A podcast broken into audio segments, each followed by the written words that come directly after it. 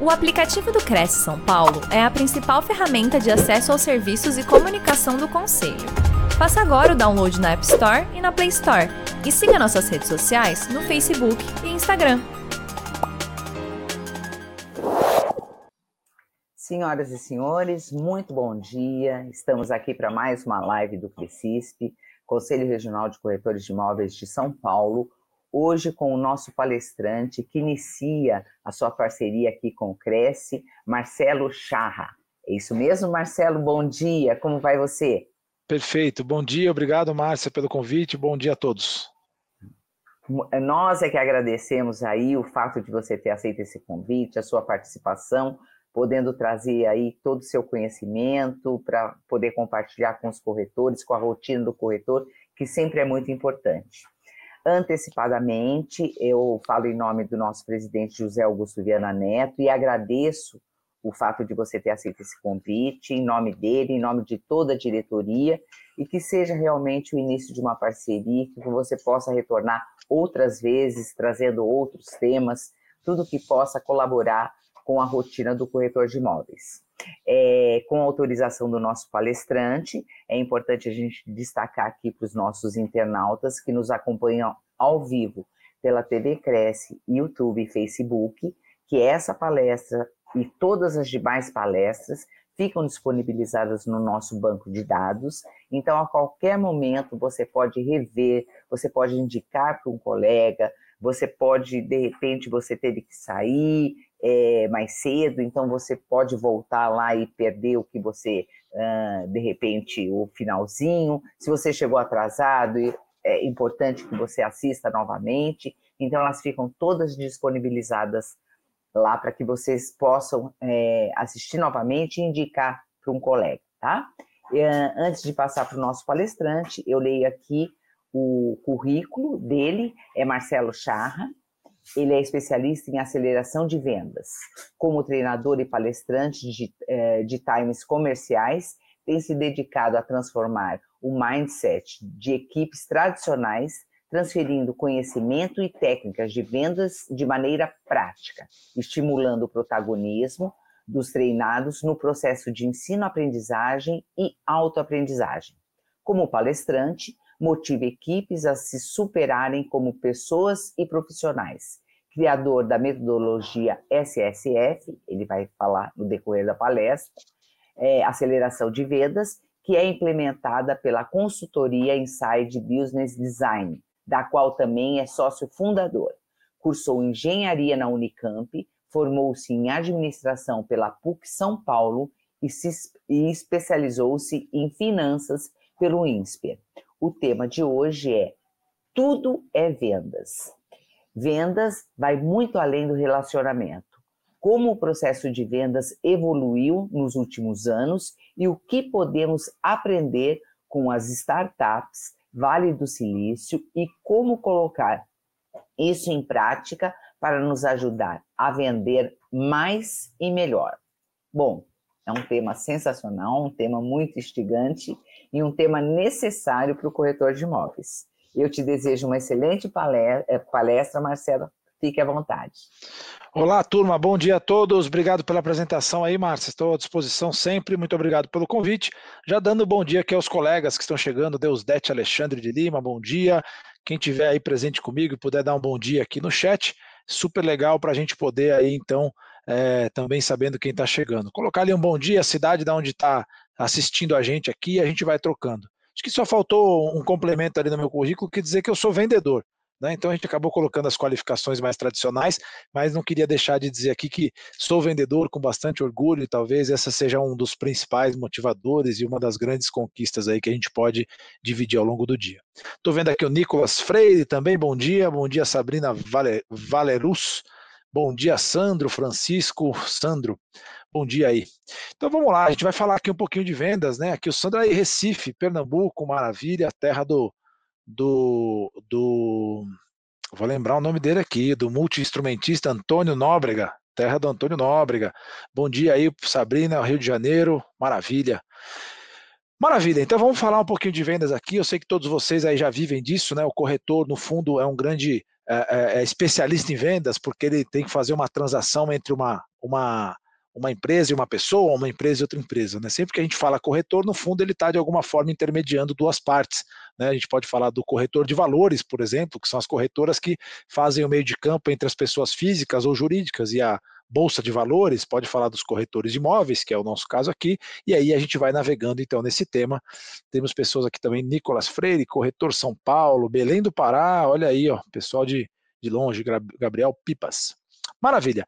Então vamos lá. Eu estou com uma apresentação aqui que vocês vão poder acompanhar. Sintam-se à vontade para irem perguntando aqui no chat. Eu, ao longo do, da apresentação, vou respondendo uh, direto aqui o que vocês forem perguntando. Sintam super-se à vontade. Então, eu sou sócio fundador da Aceleração de Vendas. Acredito que minha, minha, minha apresentação esteja na tela. E nós, há alguns anos atrás, mais precisamente em 2016, criamos uma metodologia de aceleração de vendas. E nessa metodologia a gente veio desdobrando e desvendando um pouco de tudo aquilo que eles falam que tem no Vale do Silício. E nós aqui, com muito orgulho, somos brasileiros e vendedores, falamos, pô, mas o que será que esses caras falam lá que a gente tem ou não tem aqui? E esse foi o nosso trabalho, de ir desvendando um pouco essas camadas. Eu costumo falar na velocidade 1.5 do WhatsApp, às vezes 2, então se eu tiver muito rápido, vocês colocam aqui 1.5 ou 1.0, eu dou uma reduzidinha na velocidade, já dando aí também as boas-vindas e o bom dia ao David de Santa Catarina. Vamos lá. Basicamente, a nossa missão aqui, a gente assumiu isso como missão, ser uh, uma, uma, um elo de motivação que transforma para fazer equipes de vendas venderem mais e melhor. É muito comum quando a gente fala, vendas, fala sobre vendas, a gente fala só sobre vender mais, mas nem sempre vender mais é uma solução. É preciso, às vezes, vender menos e vender melhor, né? com mais margem, com mais ganhos, etc. E tal. Quando a gente fala aqui com, com os vendedores, e aí existe uma brincadeira que a gente gosta de fazer, né? Que a gente fala assim, meu, a gente vem estudando em janeiro, agora a gente completa 13 anos. E aí a gente vem estudando tudo que está aqui. Você vai falar, você vai falar com o corretor, com o vendedor, como é que estão as vendas? Ele fala assim, tá osso que, que você vai fazer para melhorar? O melhor que eu posso. E a gente veio estudando o que tem entre o tal e o melhor que eu posso, que são uma série de técnicas, de coisas muito é, profundas que todos nós aqui dominamos, algumas mais, outras menos, e vale lembrar que apesar de dominarmos algumas, ainda sempre existe o caminho desconhecido, ele é muito maior do que a gente conhece. Então, nós dominamos algumas camadas e aí outras não. Então, convido vocês aqui a se atentarem àquelas que vocês não conhecem, as que vocês já conhecem e vocês só vão relembrar. Mas entre o Taosso e o melhor que eu posso, eu trago sempre uma história. Em geral, aí eu vou perguntar para a turma aqui, quem era da turma do fundão aí, né?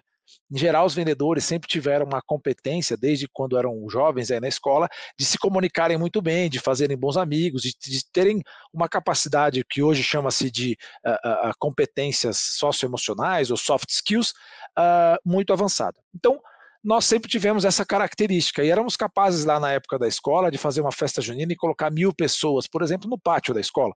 Só que isso nunca deu nota. Nunca ninguém tirou 10 por fazer uma festa junina com mil pessoas no pátio da escola. Mas isso era uma competência. Não só era, como continua sendo. E sempre foi competente, ou sempre foi é, reconhecido aquele que tirava 10 em matemática, português, física e química. Que nós viemos a saber agora mais recentemente que isso são hard skills, técnicas que são aprendizados binários, ou você sabe ou você não sabe. Mas e aquelas técnicas de comunicação, de apresentar um trabalho lá na frente, onde é que isso estava escondido? Né? Para a indústria, há muito tempo, sempre foi importante as pessoas que seguiam processos, de preferência sem participarem muito. Porque os processos, desde a época que nós conhecemos lá, de Henry Ford, Fayol, Taylor, há 100 anos atrás, eles sempre foram algo repetitível. Em algum momento, passou-se a verificar que as competências que nós, vendedores, talvez tenhamos nascido com elas ou desenvolvido com mais é, velocidade, são competências importantes. E hoje, tanto é verdade isso que o Fórum Econômico Mundial traz as competências como comunicação, liderança, inovação, capacidade de improviso, multitarefas, características essas de um vendedor, como competências do século XXI. Então, nós todos hoje estamos no melhor momento em que as nossas competências, que no passado não eram valorizadas ou reconhecidas, hoje, hoje são as competências do futuro do presente. Aqui são várias empresas que nós já atendemos. Ah lá, o David já está falando que eu aqui, ó. Eu aqui provavelmente é, era da turma do fundão, né? Maravilha, várias empresas que a gente atende, aqui eu deixo uma frase, né? Que o desenvolvimento humano e profissional no Brasil é uma carência trocar seu time de vendas não é uma boa opção. Não resta alternativa, é treinar ou treinar. Mas eu lembro aqui que treinar também passa do ponto de vista de eu, enquanto é, é corretor ou vendedor, também me permitir ser treinado. Nós, muitas vezes, detemos a capacidade de achar que a gente já sabe tudo, porque é uma característica muito peculiar de pessoas com vendedores. Vou falar de perfil de pessoas aqui no final, e aí vocês vão poder entender melhor o que eu estou dizendo. Mas uh, o que eu posso dizer é o seguinte: né, tem uma frase do Bruce Lee que ele diz assim: não é possível tomar um novo chá se a sua xícara estiver cheia. Então é preciso que você esvazie a xícara para tomar um novo chá, experimentar novos conhecimentos, novas frentes, novas tendências. Então, convido a vocês todos a esvaziarem as vossas xícaras para continuarem comigo aqui nessa jornada. Maravilha, vamos lá. Então, quando a gente fala de transformação digital, esse é um termo que todos vocês certamente já ouviram, mas aqui eu gosto de ressaltar que não é sobre coisas, e sim sobre pessoas. Marcelo, mas o que, que isso tem a ver com vendas? Tem a ver que nós somos pessoas e que nós, enquanto vendedores, estamos embarcados nessa transformação digital. Se antes eu fazia uma venda somente pelo telefone, talvez os mais antigos quanto eu vão lembrar, o telefone com fio, né, que você pagava 2, 3, 4, 5 mil reais ali na época, nem sei se era reais, a linha, é, hoje a gente faz uma venda por WhatsApp. Hoje faz-se uma transação de um apartamento, não vou dizer que é transação, mas o convencimento ou não, de um apartamento de um milhão, dois, três, quatro milhões pelo WhatsApp coisa que a gente não pensava tempos atrás. Mas a tecnologia, o WhatsApp ou o Instagram ou qualquer outra dessas ferramentas, nada mais são que plataformas de mudança de comportamento de seres humanos que estão nas pontas se relacionando por outros meios. Então, a transformação digital é a plataforma por onde as pessoas mudam os seus comportamentos e hábitos de compra. E o que a gente vê nesse processo todo é que, por muito tempo, a gente tinha vamos dizer assim, um espaço para ganhar experiência e ser um vendedor melhor. O que eu quero dizer com isso? Antigamente a gente tinha baixa acurácia e baixa precisão. Marcelo, tá difícil. O que quer dizer isso? Quer dizer o seguinte: antes eu saía atirando no alvo e qualquer lugar do alvo que acertasse, para mim estava bom. E eu lá, como vendedor, demorava cinco anos para começar a ter um pouco mais de precisão. Então eu, eu, eu, deixava ainda a minha curacidade baixa e aumentava a minha precisão. Só que eu estava atirando no lugar errado do alvo. Depois eu começava a melhorar a minha acuracidade, ainda com uma precisão um pouco imprecisa. Então levava cinco anos para acertar o alvo, cinco anos para melhorar minha mira, cinco anos para poder começar a acertar no centro do alvo e mais cinco anos para poder ter uma precisão imediata. Ou seja, numa carreira que eu estou exagerando, mas em 20 anos eu me virava um especialista em vendas de imóveis. Aí você vai dizer, Marcelo, pô, eu já sou especialista em vendas de imóveis ou de qualquer outro tipo de vendas. Eu vou dizer, pô, a notícia que eu tenho para te dar é triste. Por que, que ela é triste? Porque hoje o alvo é móvel. Quando a gente começa a acertar no alvo, de repente muda. E não é porque a gente quer ou porque o mercado quer, é porque a coisa acontece. Vou dar um exemplo. Né? Aqueles taxistas que começaram na praça e viveram cinco anos no seu, na, na, na sua a tentativa de acertar o alvo, depois ficaram mais precisos, acertaram como comprar o carro, que carro compravam, como é que era o melhor consumo, se era gás, se era combustível. Depois ele veio para cá e falou: agora acertei, achei um ponto bom, comprei um ponto lá no aeroporto de, de Guarulhos, paguei ali 800 mil, um milhão no meu ponto, agora não tem erro. Agora é mais cinco anos vivendo minha vida boa aqui como taxista, já sei quanto custa, quanto eu gasto, estou bem instalado, etc e tal. E o cara chegou no ápice, atirando sempre no centro do alvo depois de 15, 20 anos de experiência. E aí chegou o Uber. E aí aquele alvo que estava parado ali, preparado para poder ser atingido, eles mudaram de lugar, porque mudou a relação. E aí o cara do Uber veio montando, então veio experimentando esse ciclo de aprendizado e desaprendizado tem sido cada vez mais curto. O Uber entrou aqui na praça, o pessoal quebrava o carro dele, depois ele começou a dar balinha, ficou um pouco melhor. Depois ele começou a ganhar bastante dinheiro, porque tinha o Uber Black, bandeira e tal, tal.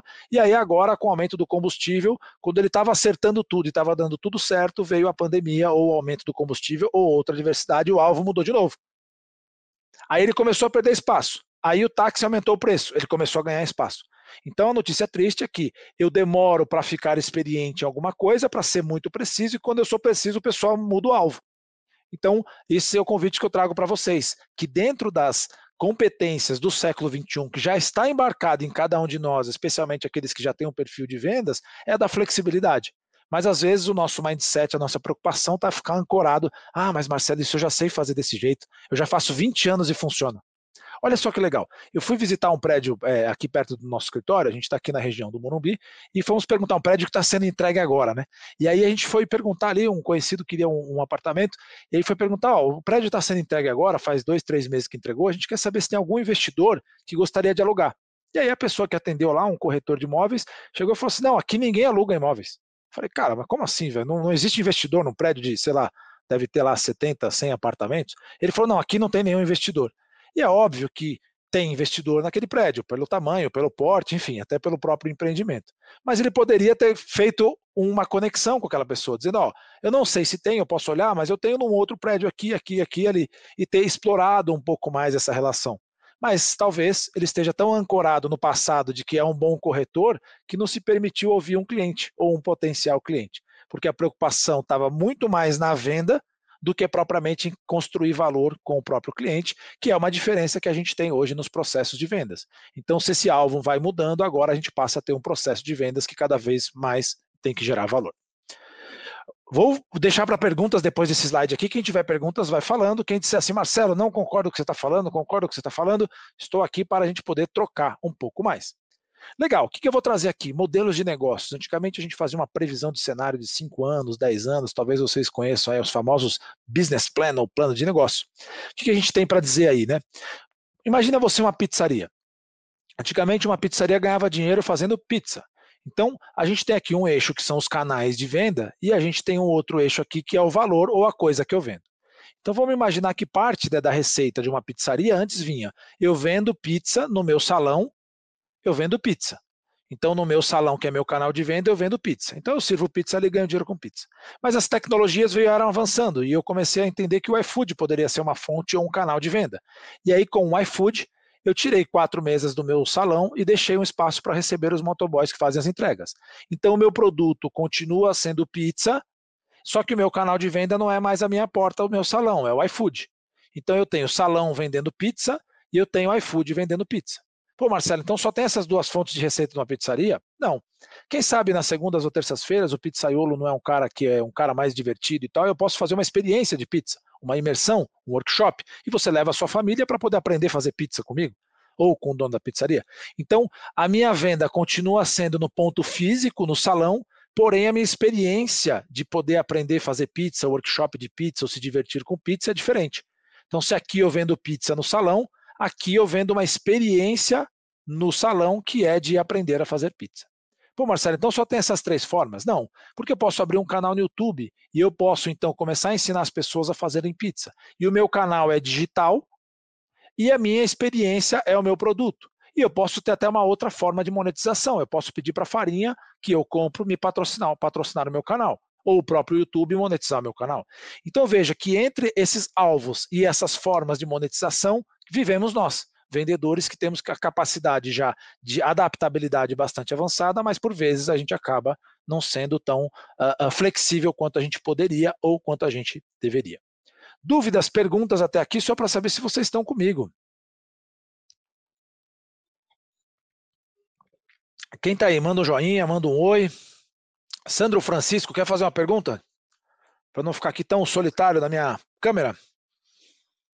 Vou seguir aqui. Se vocês tiverem perguntas, vocês me interrompam a qualquer tempo.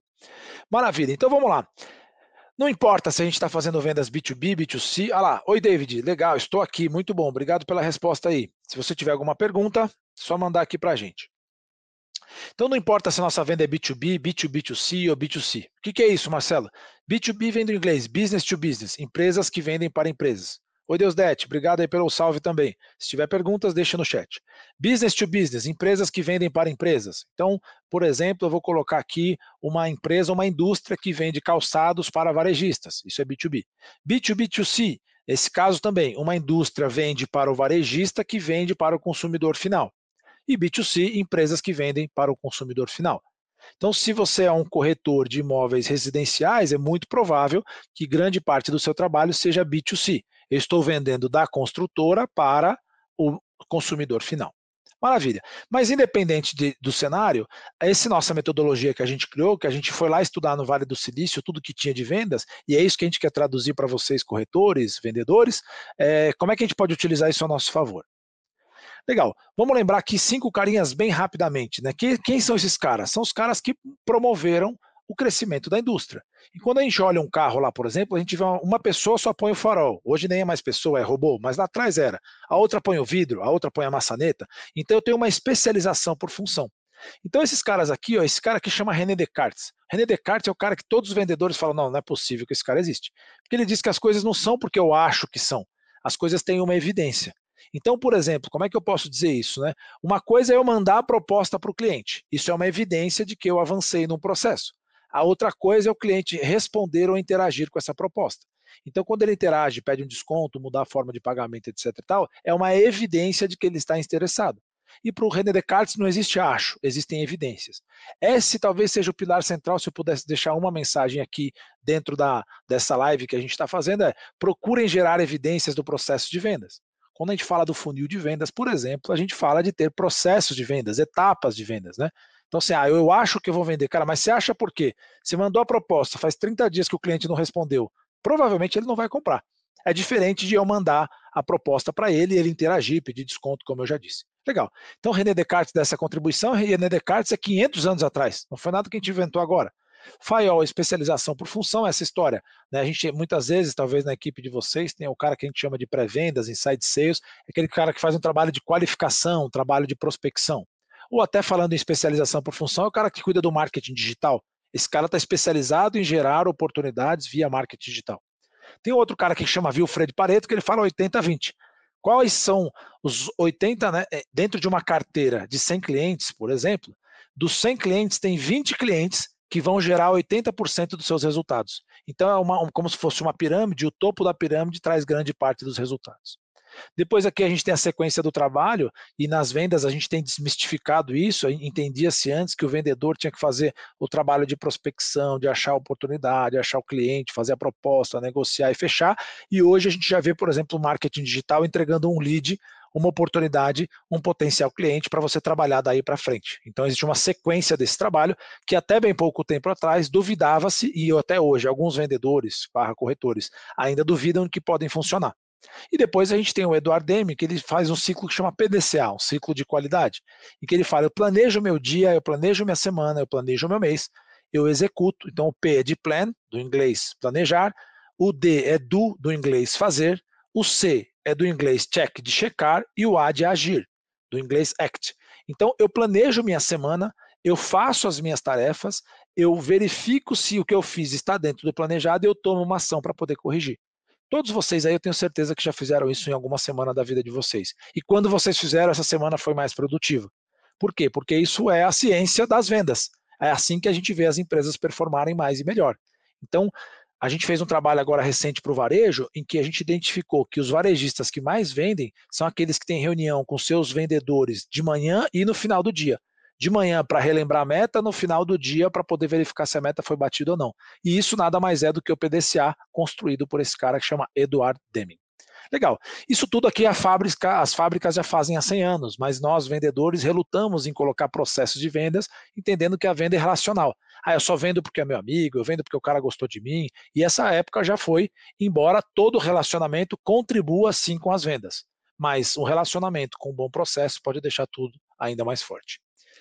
Aqui são vários cases que a gente tem, mas só para citar um exemplo aqui, né, empresas que nós encontramos faturando um milhão de reais e foi para 10 milhões de reais, empresas que vendiam 500 mil reais por ano por uma determinada empresa e passou a vender 4 milhões e meio, empresas que não tinham uma estrutura de vendas porque não acreditavam que o processo de vendas poderia ser importante, e aí a gente gerou 108 milhões de oportunidade em apenas quatro meses, empresas que gastam uma energia muito grande buscando novos clientes e dentro da sua base de clientes tem três vezes quase o faturamento.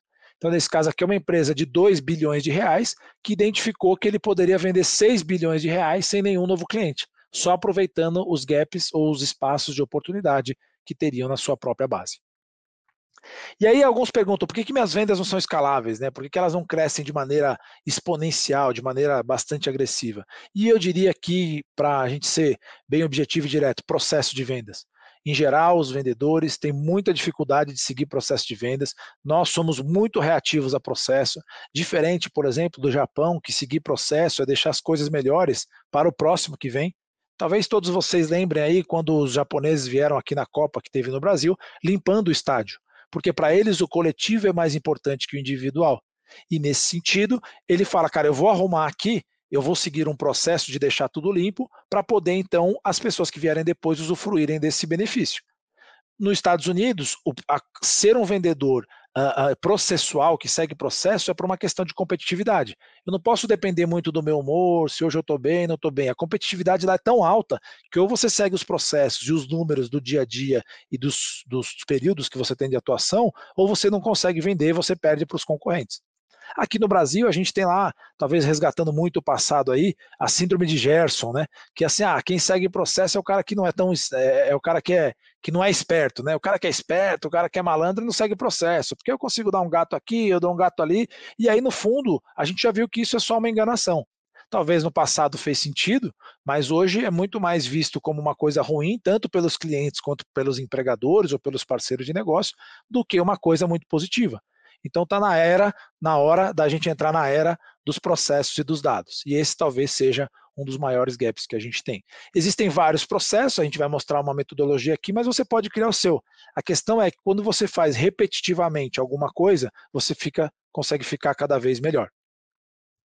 Um ponto interessante disso, para quem eventualmente aí pratica algum tipo de esporte, né, ou corrida, ou musculação, ou qualquer que seja o hobby que se tenha, você vai vendo que cada vez quanto mais você faz, mais você fica é, aperfeiçoado, melhor você fica naquele uh, uh, esporte ou naquele processo. Então, de todos os itens aqui, eu dedicaria aqui é, um, um, tempo para falar de processo de vendas, que é onde eu vejo o maior ponto de evolução, e outro, uh, erros primários das equipes de vendas.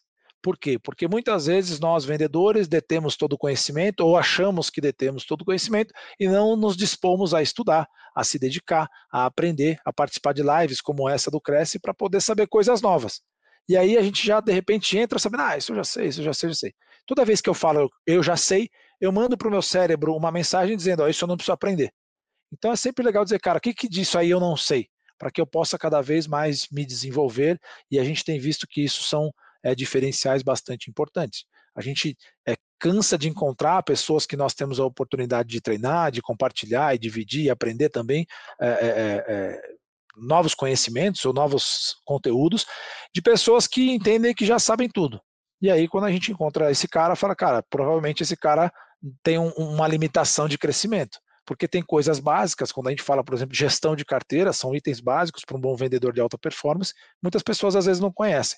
Então é importante que a gente tenha essa perspicácia de aprender cada vez mais. Aqui, como fazer isso, né, qual a solução? Então, aqui tem dois tipos de processos de vendas, o modelo que a gente chama de old school, a velha escola de vendas, em que todo mundo está né, tá até aqui, ó, decisão baseada em achismo, ah, eu acho que eu vou vender, eu acho que eu fui bem, né, sempre buscando aqui um acho, e aí esse acho depende muito do meu feeling, ou do, da minha condição emocional. Se eu estou mais alegre, mais feliz, eu vou achar que eu estou bem, se eu estou mais triste, eu vou achar que eu estou mal. Então, é importante que a gente consiga ter um processo que seja mais fragmentado, porque nesse processo aqui acontece o que talvez vocês conheçam é como voo de galinha. Um mês eu vendo, no outro mês não.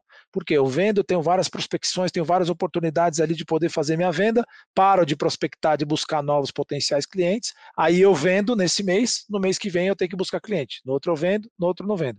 Então é importante sempre ter um processo de vendas, por isso que a gente sugere aqui a gente conseguir fatiar esse processo, como a gente coloca aqui Sales Science, ou seja, ciência das vendas. Dá um bom dia aí para o Francisco Nogueira, que chegou agora aí também de Ananindeua, Pará. Maravilha, seja muito bem-vindo.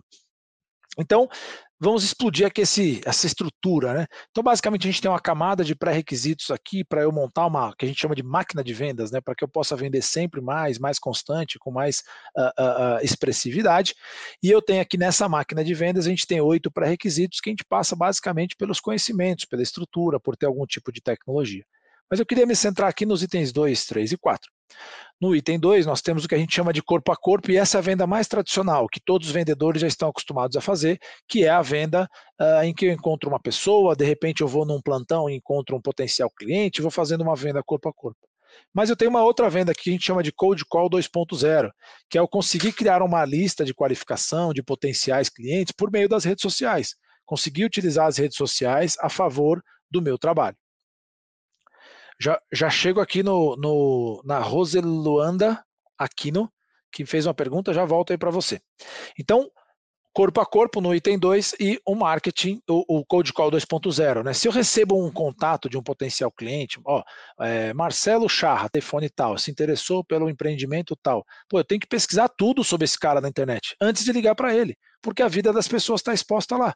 Pô, eu quero saber se o cara é palestrante, se ele é médico, se ele é engenheiro, se ele é advogado. Eu já consigo chegar para ele com uma possibilidade de construção de conexão muito maior.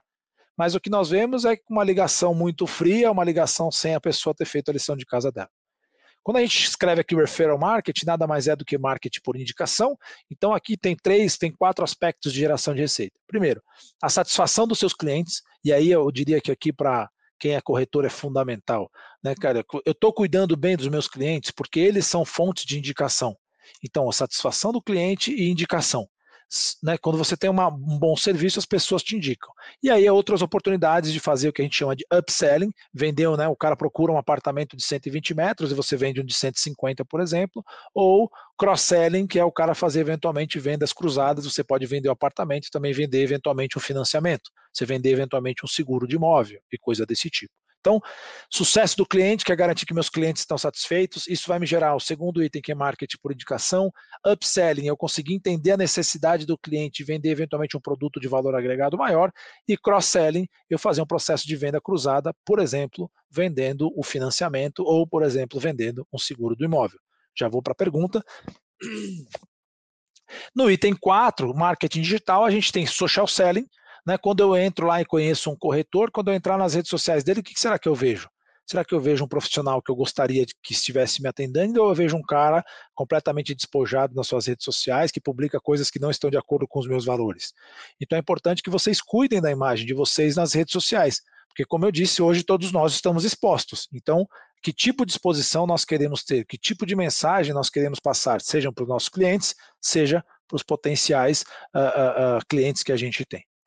E por último, não menos importante, o que a gente chama de marketing digital, que é uma camada mais institucional, geralmente feito pelas construtoras, imobiliárias, etc. Tal, que é aquele marketing mais institucional.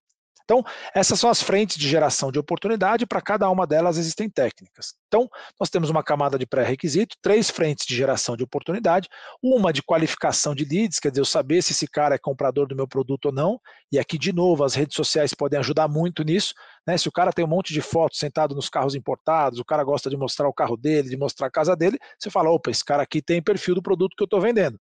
Ou o contrário, né? o cara tem ali é, é, posts que não demonstram é, eventualmente o perfil que você imagina que é o perfil daquele produto que você está comercializando, então você também pode tirar esse parâmetro para poder não gastar tempo. Né? A ideia de qualificar, assim, cara, eu vou investir tempo naquelas pessoas que têm possibilidade de comprar o que eu vendo ao invés dessa pessoa é, consumir meu tempo ali para fazer uma busca de imóveis e depois ela acabar não tendo, é, nem sabe às vezes o que a pessoa muitas vezes quer, né? Você quer um imóvel de dois quartos, três quartos, quer uma casa, quer um apartamento. Então, fazer esse trabalho de qualificação, de purificação da, do desejo do cliente é muito importante.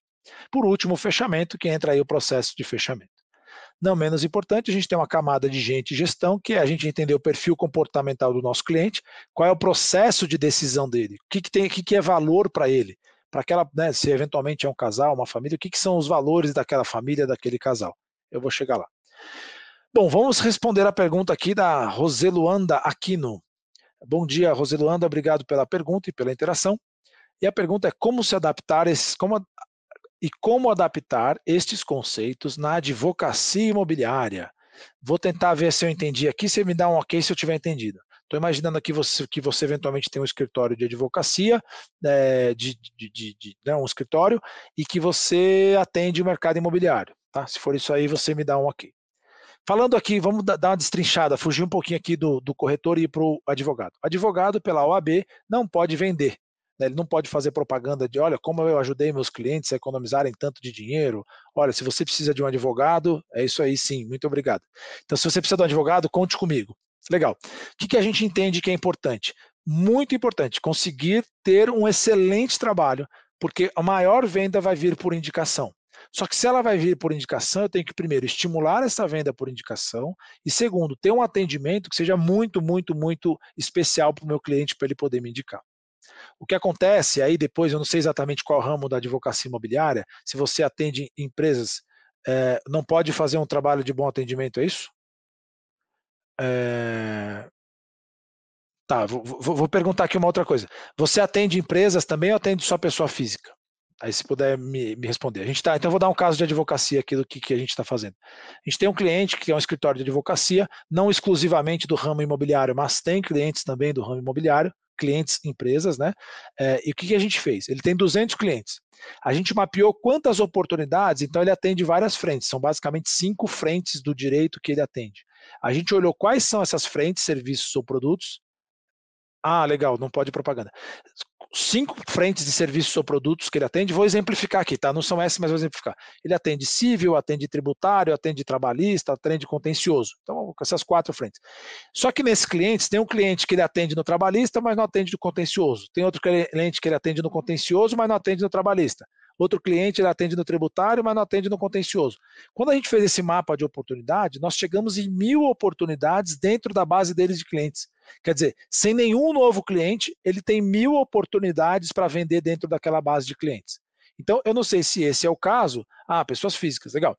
Então, no caso dos B2Bs, é assim que faz. A gente cria o que a gente chama de account-based market ou vulgo pescar dentro do aquário. No caso de pessoa física, de fato, o trabalho é um trabalho muito institucional, que você tem que atender bem o seu cliente para que ele possa te indicar e tem que ter um bom posicionamento nas redes sociais aí para que você possa, sempre que ser solicitado, uh, sempre que for consultado, poder se identificar ali como um bom profissional e como uma pessoa que a pessoa tem interesse em contratar.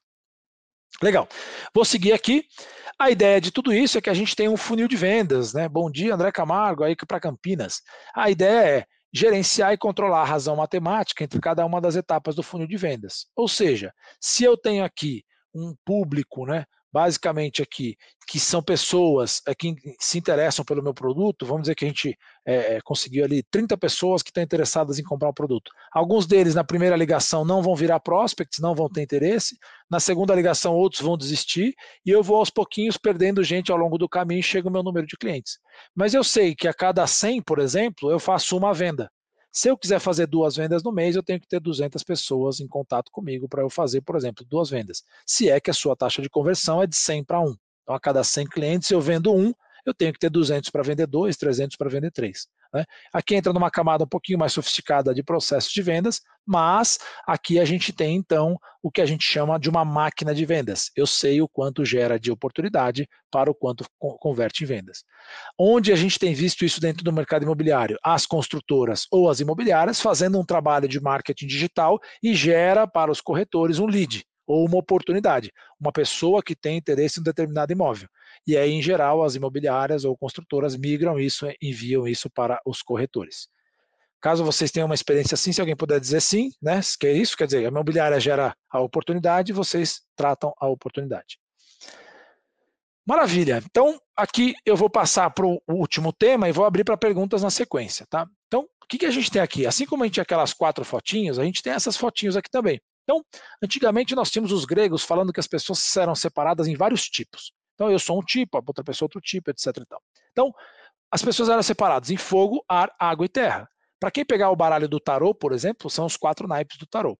E esse cara que chama William Marston, que tem uma curiosidade aqui, foi evoluindo ao longo do tempo, Jung e tal, William Marston diz que as pessoas são separadas em executor, comunicador, planejador e analista. E o William Marston, só duas curiosidades, ele criou o equipamento que mede se as pessoas estão mentindo e criou também uma personagem famosa que se chama Mulher Maravilha. Foi ele o criador dessa personagem que tem todas as competências no máximo possível. Obviamente não podia ser um homem, porque nós não conseguiríamos chegar nesse estágio de é, excelência. Mas basicamente nós somos separados em quatro perfis e conforme eu for falando, eu gostaria que vocês fossem colocando de vocês aí conforme vocês forem se identificando. Eu tenho o perfil vermelho aqui, que é uma pessoa que é um executor. O executor é um cara focado na tarefa, um cara objetivo. Então, como eu vendo uma caneta para um executor? Essa caneta é barata e escreve porque o cara é focado nos resultados. Eu tenho o comunicador, aqui a gente pode lembrar do Faustão, uma pessoa que compra tudo que é diferente. Como eu vendo uma caneta para um comunicador, é uma caneta que ninguém tem. Então, ele compra tudo que é novo. Ele gosta de uma Ferrari amarela, de uma camisa florida, etc. e tal. Eu tenho o planejador, que é uma caneta que ele não compra risco, o planejador. Então, aquele cara que, a hora que for no imóvel, ele vai querer olhar todos os detalhes, ele não vai querer o imóvel mais diferentão, ele vai querer o imóvel que todo mundo tem. Então ele é um cara planejador, como é que eu vendo a caneta para ele? A caneta que todo mundo tem. Então para eu vender para esse cara, eu preciso dizer, ó, mora aqui fulano, mora aqui ciclano, mora aqui beltrano.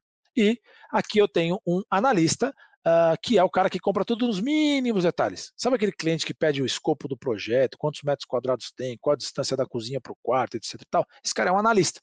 Então nós somos esses perfis. Queria que, a partir dessa breve leitura que eu fiz de vocês, qual perfil vocês são aí? Escreve aqui no chat. Põe assim, executor, ou só o Ezinho. ECPA. Eu sou um cara pragmático que faço e aconteço rápido. Eu sou um cara comunicador que gosto de tudo diferentão.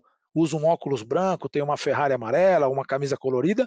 Eu sou um planejador, um cara que usa camisas listradas ali, que tem um perfil mais sereno e menos risco. Ou sou um analista que gosta de tudo nos mínimos detalhes?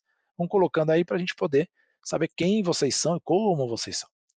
Aqui é um caso interessante, um time de, de vendas, né? Que eu quero trazer aqui para vocês, é assim, para a gente aumentar o nosso vocabulário, né? Tem um cara muito legal que se chama Tony Robbins, que eu até recomendo o livro dele, Pragmática, aqui, ó, muito boa, uma executora. Esse cara aqui, ó. Esse cara aqui, que é um livro que eu recomendo muito, do Tony Robbins, né? O livro do Tony Robbins, é, Desperte o Gigante Interior. Esse cara aqui usa uma palavra que chama vocabulário transformacional. Então, o que eu vou ajudar agora é vocês aumentarem o vocabulário transformacional uh, de vocês. Maravilha. Em vermelho, as pessoas que fazem 85% da meta. Em verde, as que fazem mais de 100% da meta. Mapeamos essas pessoas e olhamos o radar de competências, né? quais são as competências dessas pessoas. E vejam que aqui é um teste mais profundo, que chama DISC, né? um teste de perfil comportamental, feito por aquele cara que criou a Mulher Maravilha. Ele tem 21 competências.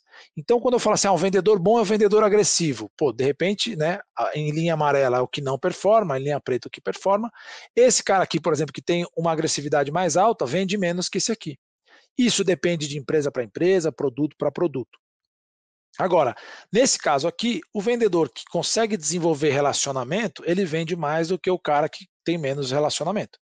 Vou dar um exemplo. A diferença de desenvolver relacionamento e de sociabilidade. Muitos de nós vendedores somos muito sociáveis, mas não sabemos desenvolver relacionamento. O desenvolvimento de relacionamento é o cara que chega numa festa, fala com duas pessoas e vira amigo delas. Daqui um ano ele está trocando WhatsApp com essas pessoas. A pessoa mais sociável é aquele cara que entra na festa, fala com todo mundo e não sabe o nome de ninguém antes de terminar a festa. Então vejam que são nomes que parecem ser a mesma coisa, desenvolvimento de relacionamento e sociabilidade, mas são coisas completamente distintas. E que eu ter alto desenvolvimento de relacionamento faz eu vender mais, e eu ter alta sociabilidade nesse estudo aqui faz eu vender menos. Eu sou um cara que performa menos. Né, olha outro caso interessante aqui, né? O vendedor mais automotivado vende menos, tá aqui. O mais automotivado vende menos que o menos automotivado. Aquele que tem uma capacidade de sonhar muito alta também vende menos. Por quê? Porque aqui a gente acaba entrando numa possibilidade de, ah, cara, eu não tenho nenhum cliente para fechar esse mês, hoje é dia 25, mas eu tenho certeza que vou bater a meta. E aí você tem tanta certeza e é tão otimista que acaba não conseguindo atingir.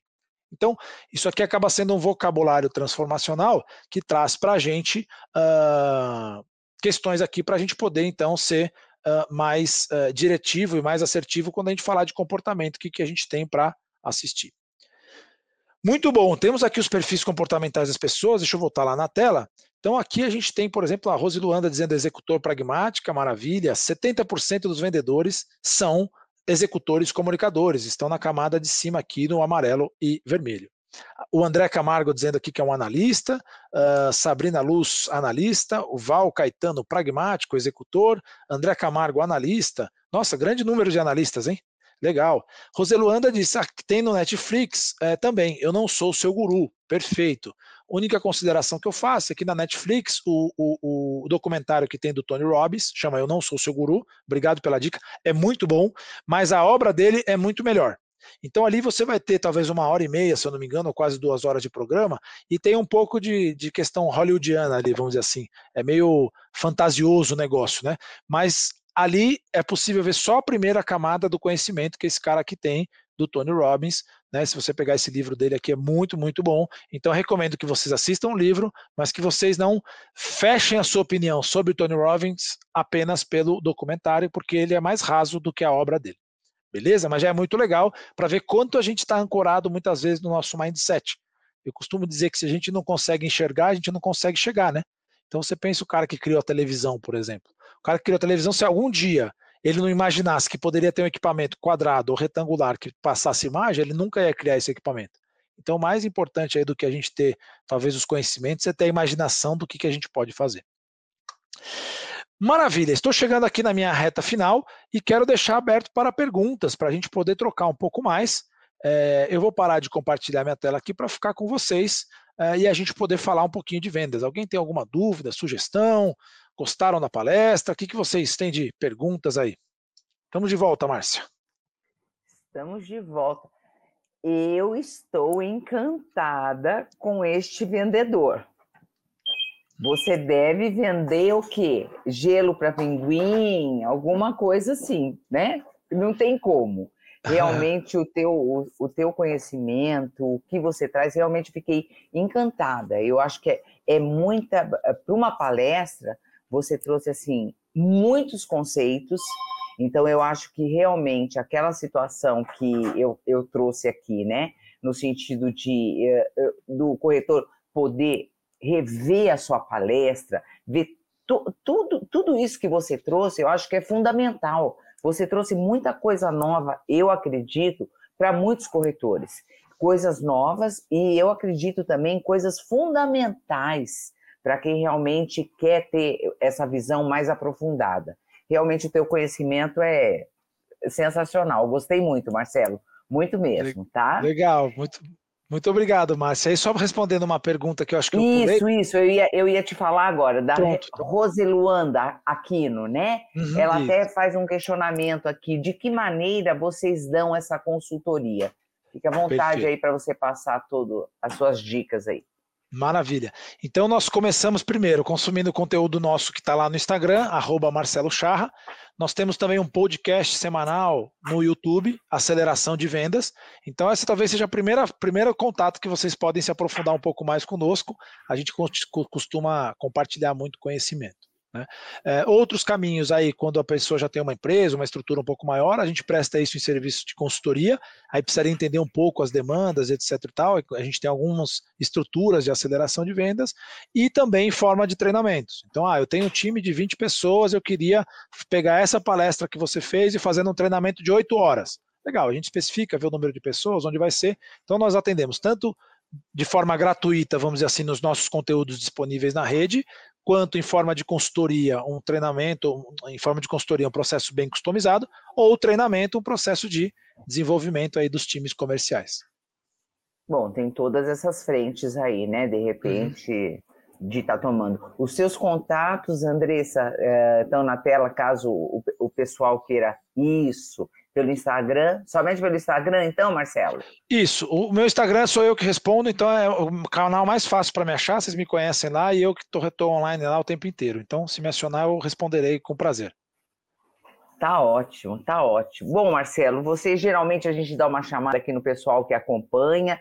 Lógico que não são todos que acompanham, que, como eu falei, a gente tem YouTube, Facebook, eh, Facebook e TV Cresce, são alguns que compartilham ali os comentários. Você gentilmente chamou a todos, falou de onde estavam falando, eles tiveram a possibilidade aí, esses que entraram, de compartilhar algumas situações com você. Fica aqui realmente, eu acho que perguntas não, não chegaram mais, tem aqui o final muito bom, né? Você é show, a, a Rose Luanda trouxe aqui para gente, é, André Camargo também, massa. O, o, André Camargo pergunta como chama o livro. Acho que ah, da legal. obra que você trouxe agora do. Exatamente. Desperte Olá, do Tony Robbins. seu gigante Olá. interior. Olha lá. Tá, legal. Tira uma foto da tela aí, um print. Legal. E é muito legal esse livro porque ele tem vários aspectos práticos assim. Então ele tem, por exemplo, ó, você vai fazendo exercícios ao longo do livro. Lista de meios de mudar como me sinto, para ir da dor ao prazer e me sentir bem imediatamente. Então, ele dentro, ele vai te explicando as metodologias e vai fazendo você fazer. Então, isso que é legal, não é um livro só de, de consulta teórica, mas é um, é um workbook, assim, um, um livro de trabalho mesmo. Que legal, bárbaro, bárbaro mesmo. Bom, eu agradeço demais, Marcelo, a sua participação, a sua disponibilidade, é, o fato de você estar compartilhando todo esse conhecimento, que você possa estar mais vezes conosco. Mais uma vez aqui eu reforço, em nome do nosso presidente, de, eh, José Augusto Viana Neto e toda a sua diretoria, o nosso agradecimento realmente pela sua disponibilidade. Tá bom? Muito bom. Eu agradeço Queria agradecer, agradecer, dizer a todos que... Aí. Ah, legal. Agradecer a todos aí que acompanharam, dizer que para a gente é um prazer poder compartilhar conhecimento e que às vezes a gente acorda um pouco mais borocochô, menos borocochô, mas para mim, pelo menos, quando eu compartilho conhecimento, isso aumenta meu, minha potência de viver, meu estado de viver, isso me deixa mais feliz. Então, muito obrigado vocês por terem feito o meu dia mais feliz. Espero que de alguma forma, por pelo menos alguns segundos, eu possa ter feito o seu dia também mais alegre, mais feliz. Estou à disposição. Nos vemos no Instagram. Um forte abraço a todos. Marcelo, mais uma vez o nosso agradecimento, o nosso agradecimento a todos os internautas que compartilharam conosco é, essa hora maravilhosa do Marcelo Charra, tá bom? Muitíssimo Muito obrigado. obrigado. Até a próxima, Marcelo. Pessoal, Tchau, até, até a próxima. Muito obrigado.